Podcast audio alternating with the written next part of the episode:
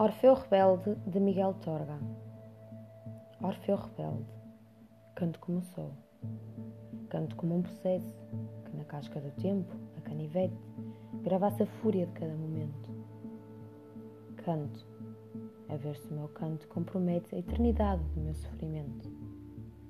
Outros, felizes, sejam os roxinóis E o erga voz assim, num desafio que o céu e a terra pedras conjugadas do moinho cruel que me tritura, saibam que há gritos como anortadas, violências famintas de ternura. Bicho instintivo que adivinha a morte, no corpo de um poeta que a recusa, canto como quem usa os versos em legítima defesa.